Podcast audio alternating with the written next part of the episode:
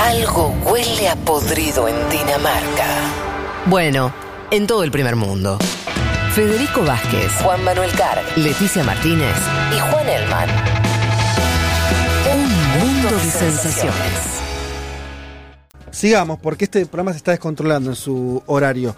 Em, vamos entonces a, a lo que habías prometido, eh, Elman, sobre la cuestión de lo, todo lo que pasó esta semana, eh, vinculado a la Organización Mundial de la Salud y a la desfinanciación de ella por parte Claro. de Trump.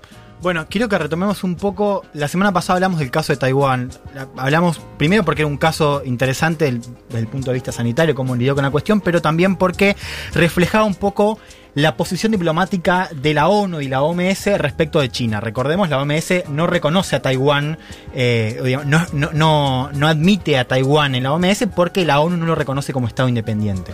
Sí. Digamos, adhiere a la postura diplomática eh, de. China, de una sola China. Ujú. Decíamos al final de la columna que este caso empezaba a aparecer, había pasado un audio de Fox News donde se utilizaba el caso de Taiwán para decir, che, vieron que la OMS eh, Juega para China. Claro, juega para China y che, y nosotros estamos financiando, somos el, el que más pone guita y eh, la, la OMS termina eh, importando únicamente China. Eso básicamente, casi Sí. textual, lo dijo el conductor de Fox News que pasamos Sí. la semana pasada. Bueno, el martes se eh, difundió un correo por parte de Taiwán. Taiwán eh, termina filtrando algo que ya habíamos hablado la semana pasada, que era las recomendaciones que había hecho a la OMS en enero, diciendo que en China ya empezaban a haber casos de transmisión entre humanos. Bueno, un poquito después, tarde noche, pasó esto. Today, I'm instructing my administration to halt funding of the World Health Organization while a review is conducted to assess the World Health Organization's role in severely mismanaging and covering up the spread of the coronavirus. American taxpayers provide between 400 million and 500 million dollars per year to the WHO. In contrast, China contributes roughly 40 million dollars a year and even less. As the organization's leading sponsor, the United States has a duty to insist on full accountability Bien. Bueno, ahí Trump anuncia que va a cortar el financiamiento a la OMS. Dice Lo- eso como suspender, ¿no? Usa una palabra Claro, que dice es- va- se va a suspender mientras una investigación. retener, algo así. Claro, mientras una Sí. investigación se lleva a cabo. Es una investigación que eh, podría durar entre 60 y 90 días, una investigación doméstica, y mientras tanto se suspende el financiamiento. Trump citaba estos 400 millones que aporta la OMS, decía que China aporta 40, entonces de alguna manera hay como una, una diferencia, digamos, asimétrica Sí. absoluta eh, y la causa, digamos, son los, los malos manejos de la OMS eh, que cubrió información al principio de la pandemia eh, y que, por tanto, digamos, si los eh, que pagan impuestos en Estados Unidos, digamos, de- dedican tanto dinero a la OMS, bueno, lo único que piden es que la OMS sea responsable, digamos, con, con ese dinero. Quiero que entremos un poco, primero en la noticia, digamos, algo que me parece que es importante mencionar. No se sabe bien cómo se va, digamos, cómo se va a desarrollar esto. ¿Por qué? Porque el, el- el presupuesto para Naciones Unidas, recordemos, OMS es una agencia, es un brazo de Naciones Claro, Unidas. de- eh, depende de la ONU, sí. Sí, y, y ONU, y esto lo quiero decir porque lo voy a decir al final de la columna, la ONU es, diría, eh, el- la, ins- la institución, digamos, multilateral pilar del orden liberal del siglo XX. Un orden liberal en el que Estados Unidos no solo es el constructor, sino el principal benefactor, digamos, Sí. ¿no? La hegemonía de Estados Unidos bajo ese orden liberal se sedimenta en instituciones como la ONU. La OMS es un brazo, una agencia de la ONU. Bien, la- el presupuesto viene del Congreso, con lo cual no se sabe, digamos, cómo, Ah. cómo Trump lo va a hacer. Lo que Bien. sí puede pasar, estaba leyendo, era que con ese presupuesto, digamos, lo redireccione. digamos. Claro. Entonces, como que Lo de financia de hecho. Claro, que, que- claro, que lo saque, digamos, de circulación de em, la OMS. Trump mencionaba los, los impuestos de Estados Unidos. Esto es parte un poco de su retórica doméstica Sí, desde el claro. inicio del trumpismo. Esta idea de que él gobierna para los estadounidenses y que estos estadounidenses no tienen que financiar, digamos, todo lo que pasa en el resto del mundo porque la prioridad está puesta en Estados Unidos, ¿no? Estados Unidos primero. America First, que era el, el, eh, el flyer que, que Sí. teníamos de, de venta, que, que me parece que es que súper interesante para pensar esto. Después al final vamos a, a- a ver un poco el- lo que decía Trump en la primera asamblea de la ONU. Bien, y, vos decías bien, llega en un momento, y lo mencionas hace un rato, donde Estados Unidos pasa las 40.000 muertes, donde hay también... Ahí sí está, eh, es American First seguro, hay en eso seguro. una estrategia que ya hemos visto de Trump desde su inicio de presidencia de desviar el foco de conversación. La culpa siempre es o de los gobernadores, el gobernador de Nueva York, o la presidenta de la Cámara de Representantes Demócrata, digo, lo hemos visto esta semana, o puede ser China o puede ser la OMS. Digo, se enmarca lo que es el libreto de Trump, tanto en su retórica nacionalista como en eh, desviar el criticismo, las críticas en un momento de mucha tensión. Quiero que hablemos un poco de la OMS y de cómo se financia para entender un poco de dónde viene o, cómo puede salir, digamos, esta cuestión del financiamiento a la luz de lo que estamos viendo hoy. La OMS se financia con contribuciones obligatorias de los Estados miembros de la ONU, son contribuciones que se fijan según población y riqueza, son cuotas. Y eso es lo que cortaría, a eso se refiere Trump. Trump cortaría todo el financiamiento de, Estados Unidos. Ahora, ah, ahora te digo un poco, digamos, eh, cuál es la otra parte esa, esa cuota se establece según población y riqueza. Y son cuotas que eh, mayormente se establecieron en los 80. Ok. Que eso es parecido a cómo funciona la ONU también, que son por cuotas en relación a un cálculo de, población y de riqueza. por eso, por ejemplo, si ustedes ven, digamos, los estados que más financian, aparece Noruega, por ejemplo. Claro. También hay una parte de diplomacia, pero también de las obligaciones según población y riqueza. Estados Unidos es el que más contribuye ahí y el que más contribuye a nivel general. Pero un dato, digamos, la OMS se financia más por contribuciones voluntarias. Ah, mira. Y esto es lo que los estados quieren aportar, pero lo que entidades no estatales también quieren aportar. Para que se den una idea, del presupuesto 2020-2021, el presupuesto de, ONU es eh, bianual, digamos, cada dos años solo el 20% viene de contribuciones eh, obligatorias. Claro, entonces todo el resto del financiamiento tiene que ver con actores privados o estatales que dan plata. Y lo que vas a contar, a mí me sorprendió un montón porque lo vi también estos días. Va, ¿vas a hablar de alguno de ellos? Claro, Estados Unidos es por lejos el estado que más financia, Trump lo decía muy bien. Después viene Bill Gates. Eso, La fundación de Bill y Melinda Gates es, en orden, digamos, de los que más aportan, eh, los que el segundo actor que más aporta en la OMS. Eh, o sea, viene Estados Unidos y después no viene otro país. Fíjate, en el presupuesto 2018-2019, Estados Unidos representaba el 15% de los fondos totales. El 10% era de Bill Gates, de Bill y Melinda Gates, la fundación. ¿Y qué es lo que sucede con ese presupuesto? Si vos ves el presupuesto de contribuciones obligatorias, eso se utiliza para mantener a la estructura burocrática de la OMS. Claro. Los sueldos, todo lo que es la operación de la OMS se mantiene con las contribuciones obligatorias. Bien. La agenda depende de las contribuciones voluntarias. Y ahí es donde entra el juego entre estados, es decir, a qué, eh, qué le importa más a Estados Unidos en términos de enfermedades, qué le importa más a Reino Unido, pero también qué le importa, por ejemplo, a la fundación de Bill y Melinda Gates. Para que se una idea, en iniciativas como eh, de alimentación y, y, salud mental, los que más aportan son la fundación de Bill Gates y la fundación de Michael Bloomberg. Mira vos. Y la agenda de la OMS está tensionada por eso, porque las iniciativas concretas están, digamos, financiadas por estos eh, voluntarios, pero eh, es un presupuesto que está fijado en esa iniciativa, digamos, no tiene que ver con, un presupuesto a nivel general. Claro. Así que esto o sea, lo que, eh, concretamente lo que decís es, la Fundación Bill Gates financia el 10%, pero no va a una bolsa donde decide un burócrata. Dice, che, yo quiero financiar esto. Claro. Lo que quiero decir es que la agenda y los intereses de la OMS no están tensionados únicamente por la disputa geopolítica entre Estados Unidos, China, Estados Unidos, Noruega, Reino Unido. No, es también una disputa entre estados eh, entre actores privados. Bill Gates es el máximo jugador. De hecho, si se fijan en, también quiénes financian de manera general, yo decía segundo Bill Gates, pero tercero está Gavi, que es la alianza por la vacuna donde Bill Gates también es patrocinador. Digo, esto es un primer punto para entender la cuestión de la OMS y el financiamiento. No es únicamente entre estados. La OMS se ha privatizado mucho en los últimos años y en esa discusión de fondos también entra Bill Gates. De hecho, fíjense la noticia, cuando Trump anuncia, Bill Gates anuncia que va a seguir, que va a invertir no sé cuántos sí, el doble, más, la, pongo yo, la pongo yo. Trump, pero dice yo también pongo. Sí.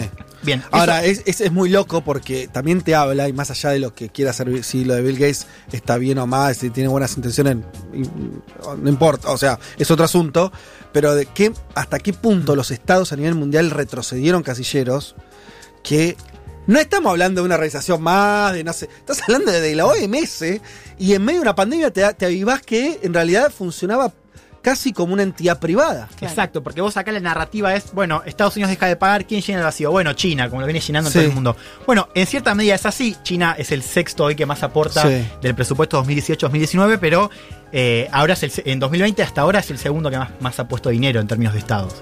Hay algo ahí, pero también hay algo mucho más grande Sí. lo que es estados y actores privados. Y yo apuntaría más a este segundo punto, para, me parece, entender un poco cómo está funcionando la agenda de la OMS y, digamos, cómo, cómo opera la OMS. Y acá el segundo punto que quiero hacer. La OMS es un organismo de asesoramiento, digamos, recom- ha- hace recomendaciones a los países, en, digamos, en virtud de salud pública, pero no puede hacer cumplir esas, esas eh, recomendaciones. Digo, acá funciona como cualquier institución multilateral, digamos, de ese estilo. Es una, institución funcional, pero que da recomendaciones. ¿Qué quiero decir con esto? Digamos, el una parte importante de la OMS y lo- de lo que hace es la diplomacia. Y la diplomacia, en este caso, se da mucho entre bastidores. Es decir, mucho de lo que estamos viendo últimamente en cómo funcionó la, la- la OMS es, digamos, lo que nos enteramos. Pero también hay una diplomacia que se da entre telones. Y esto es importante para entender esta historia, porque cuando Trump menciona las, eh, digamos, las, los malos manejos de la OMS al principio, no se sabe bien qué pasó, digamos. Por ejemplo, China, en la, en la primera parte de- del brote, no, no compartió eh, públicamente secu- la secuencia del virus. Lo hizo recién el 12 de enero. Bueno, ¿qué pasó para que China lo haga? ¿Qué pasó para que... O sea, China en un primer momento rechazó, quiero ser exacto con, con la cifra, a mediados de enero la OMS se ofrece a enviar un equipo a China. Sí. China lo rechaza. Ah, mira. Acá está la narrativa de Trump de... digamos, Sí, los chinos los ocultaron. chinos ocultaron y la OMS no hizo nada. Sí. Bueno, el 22 de enero hay una primera reunión donde se convoca la. eh, donde se, ha- se habla de la emergencia, donde se determina que esto es una emergencia global. No Sí. pandemia, pero sí una emergencia sanitaria global. Después Tedros viaja a Beij- a Beijing y ahí sí, digamos, se recibe la OMS eh, en, en Beijing. Lo cual, digo, ahí también hay una diplomacia por parte de Tedros y director Vos decís que, lo, que, que, que la- que la- que el organismo fue presionando también o fue avanzando para, por ejemplo, eh, que esa información sea Yo, pública. estaba- yo- yo iba con la idea, digamos, yo venía preparado Sí. para decir, la verdad que Trump tiene razón. Claro, no sirve para nada la OMS. No, no, no, no que no sirve para nada. No, no, no, no diría eso. Pero sí tiene Trump razón en el sentido de que la OMS al principio actúa mal. Ok. Yo creo que hay datos para sostener esto, pero también es cierto, esto me enteré leyendo, digamos, a, a cómo funcionaba, que también hay una diplomacia que no estamos viendo, que si vos ves este timeline muy breve que te acabo de decir, digo, momentos en donde China no accede, no, no deja entrar a la OMS, tiene que viajar teros para que, para que China eh, abra, presionan a China para que comparta la cuestión genética del Sí. virus. Digo, ahí y lo termina compartiendo además. Al claro. final es que lo abre. Entonces la pregunta es, ¿China hubiese eso hecho si la OMS iba a tapones de puntas como sí lo hizo en 2003, por ejemplo, con el SARS? Esa es una pregunta y me parece que sirve para entender también que la OMS funciona tras bastidores y que no estamos viendo. eh, no, no, no. Si, si tenés algo más, eh, sí. Pero yo quería. A, Sí. lo- a lo que iba es. eh, me resulta también interesante que cuando Trump dice, bueno, la OMS es pro China o la crítica que sea, la salida de Trump no es armar, o sea, ir por otro lado. Claro. es recluirse. Eso también es muy sintomático del momento que vive el mundo, porque no hay una, o sea, no hay un reemplazo por otra, por, por otro lugar, ¿no? No es que arma otra OMS o dice, bueno, articulo por otro lado. Es, chao, loco. Es que me parece que es un ¿No? poco la Eso herramienta que usa Trump, ¿no? Porque esto de suspender los pagos es lo mismo por lo cual se lo llevó al juicio político, que era la amenaza a Ucrania, no te envío los fondos para el financiamiento militar. Lo mismo pasó con la UNESCO, que lo trataba de ser pro-palestino y también lo amenazó, o incluso no sé si logró, llegó a suspender el pago. Digo, me parece que es algo bastante habitual en Trump como amenaza de te suspendo el pago. Sí, voy a decir como forma de negociación también. Claro, claro. No, Y de, lógico. y de distracción también. Cuando se Totalmente. te mueren 4.000 personas por día, tenés que debatir otra cosa. Sí. Y si ya debatiste Venezuela, vamos a debatir Bueno, la OMS, vamos eh, a debatir el virus chino. eso también, estas dos cosas que dicen ustedes se enmarcan un poco en lo que hemos visto de Trump de 2016, pero yo también apuntaría a eso, digo, en un momento de mucha tensión, de Trump está debilitado y donde también desvía el foco, sobre todo a nivel global, porque Estados Unidos sigue prestando atención a sus muertes. Eso Ujú. vos entras a un diario de Estados Unidos y lo ves. Y a los desempleados, 22 millones en cuatro semanas. También, pero sí es cierto que en la prensa global esto ha calado, por supuesto.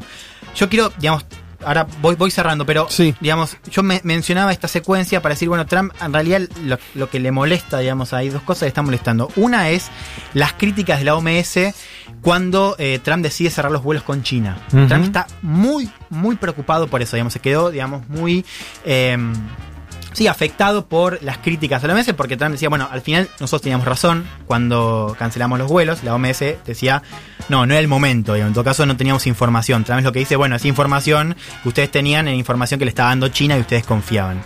Eso para entender un poco el argumento de Trump. En segundo lugar está esta cuestión de cómo la OMS, yo mencionaba la reunión con Tedros eh, a fines de enero, cuando Tedros va a China, la OMS lo recibe y empieza, digamos, a una gestión más coordinada, ahí empiezan, digamos, los elogios a la, actitud de China. Digamos. La OMS a partir de ahí empieza a decir públicamente, lo dicen Tedros y otros ejecutivos, que China estaba lidiando bien con la pandemia. Y lo interesante es que Trump también lo decía. Si no mira las cosas que dice Trump, Trump se alinea bastante con lo que decía Tedros. Ahora cambia de... Eso te iba a decir, un tuit de hecho que publicó diciendo lo bien que estaba manejando China la situación.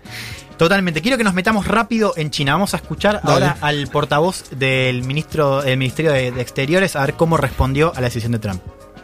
中方将一如既往支持世卫组织为推动国际公共卫生事业、应对全球抗击疫情发挥重要作用。中方一贯支持世卫组织发挥在国际抗击疫情方面发挥领导作用。 Bueno, lo tengo que traducir, ¿no? Eh, sí. estaría bueno. Sí. Instamos a Estados Unidos. Para, para, igual por ahí en 10 años hacemos traducción. Ah, claro, porque ahí dijo tal cosa, como que podemos conversar. Por ahora, esto también es, es, una lectura geopolítica. Que no nadie, que todo lo que estamos acá estemos lejos de entender una palabra que dijo, para mí marca uno de los límites cuando la gente se apura a decir China ya está. Vos lo habías tirado en tweet, eh, habías hecho Juan, en la semana no habías dicho algo parecido en un tweet. Eh, ¿qué, habías, puesto? lo de la eh, supremacía estadounidense. Sí. Ah, hay, que, hay razones fuertes todavía para que esa supremacía se mantenga. Sí. Y, que tiene que ver con. el dólar. La moneda global, digamos, por excelencia y, en la cual más confiamos. Sí todo el mundo es el dólar. Y hay otro elemento más eh, eh, que era a dónde mandarías a estudiar a tus hijos. Sí, a estudiar o trabajar a tus hijos. Y las clases medias en todo el mundo, digo, mayormente eligen Estados Unidos. Y eso sedimenta un poco la, supremacía de Estados Unidos, que por ahora sigue. y el idioma, el idioma es otro, ¿no? Muy fuerte, ¿no? Si hay un idioma mundial es el inglés y si hay un idioma que no es mundial todavía es el chino. ¿Qué dijo el portavoz? Instamos a Estados Unidos a que cumpla seriamente sus responsabilidades y obligaciones y apoye a la OMS para liderar la cooperación internacional en la lucha contra la pandemia. O sea, China le dice, por favor, ponete las pilas, digo, es hora de, de, cumplir con tus responsabilidades, cumplir seriamente con las responsabilidades a la hora de apoyar a la OMS. China, como siempre, dice el portavoz, apoya a la OMS y cumple un importante rol en promover la salud pública a nivel internacional y ayudar a combatir la pandemia. Digamos, un palo a Estados Unidos de cumplir sus obligaciones y al mismo tiempo decir China sigue eh, apoyando y liderando eh, la lucha contra la, pandemia. Un día tenemos que, que, hacer un, un, buen este eh, seguimiento y resumen de qué viene haciendo China fuera de China, ¿no? En esta, en esta crisis. Bueno, digo, ¿en qué sectores se está enfocando? Porque ahí todo lo está leyendo también como intentar construir soft power, intentar construir influencia. Los propios Estados Unidos lo ven también. Y yo tengo preguntas sobre eso, digo, si, si, si está logrando ser una asistencia eh, que es, relevante o es simbólica, si los países que reciben la ayuda china, cómo viven eso, me parece interesante pensarlo. Sí, total. Pensemos algo. Quiero ir cerrando. Sí. Esto digamos, refleja también, yo le decía cuando nos hablaba de Taiwán, un poco el ascenso de, China en la OMS, que es real, pero es un ascenso que está en Naciones Unidas en general. Digo, China, eh, así como, como está ganando peso en OMS, lidera la, la misma Agencia para Agricultura y Alimentación, la de Desarrollo Industrial, la de Telecomunicaciones, la de Civil, digo, son todas organizaciones que China en Naciones Unidas lidera, digo, tiene chinos enfrente, digamos, cosas. También ha avanzado, así como ha avanzado OMS, ha avanzado en derechos humanos, ha avanzado en UNESCO, donde Estados Unidos... Hay que avanzar en derechos van haciendo China. Bueno, China ha avanzado en, consejos, en el Consejo de Derechos Humanos, ha avanzado en UNESCO, en Estados Unidos está literalmente afuera. Y esto es por, por eh, que los chinos se tomaron el trabajo de avanzar pero también porque Estados Unidos está en retirada, por lo menos en un sentido de no darle tanta bola a eso, no poner un acento ahí, también, ¿no? Yo, Son las dos cosas. Lo dejo afuera, lo dejamos para otro día. Sí, por favor. Porque, sí, tenía que, hablar de eso también, porque hay también un, movimiento doble. Y China a nivel sanitario también eh, avanza con sus propias estrategias. Digo, fíjense, la ruta de la seda sanitaria, que es un poco la estrategia de Beijing para cubrir, digamos, su, su peso en esos países eh, a nivel sanitario también forma parte de su estrategia. Por último, digo, interrogantes. ¿Hay lugar para algo más de Estados Unidos? Vos mencionaste al principio, Estados Unidos no está haciendo nada. Bueno, yo dejaría espacio para que, para que haya algún tipo de respuesta. O si no, digo, es, una estrategia simplemente muy cortoplacista para desviar la atención eh, y demás. Y la segunda pregunta que tengo para hacer es, ¿cómo se va a llenar ese vacío? ¿Lo va a llenar China? ¿Lo van a llenar actores privados como Bill Gates? ¿Lo van a hacer ambos? ¿En qué medida? ¿En qué grado? Bueno, eso quería dejar para hoy. Espectacular. Bien, eh, vamos una tanda y volvemos con eh, la columna de Leti Martínez sobre eh, quédense, porque va a estar interesante, sobre lo que está haciendo Cuba. Dejamos de hablar de China, vamos a hablar de Cuba. Lo que hizo Cuba a lo largo de su historia, por lo menos desde el triunfo de la revolución en el 59, respecto a la ayuda eh, enfocada en salud en otros lugares del mundo. Ya volvemos.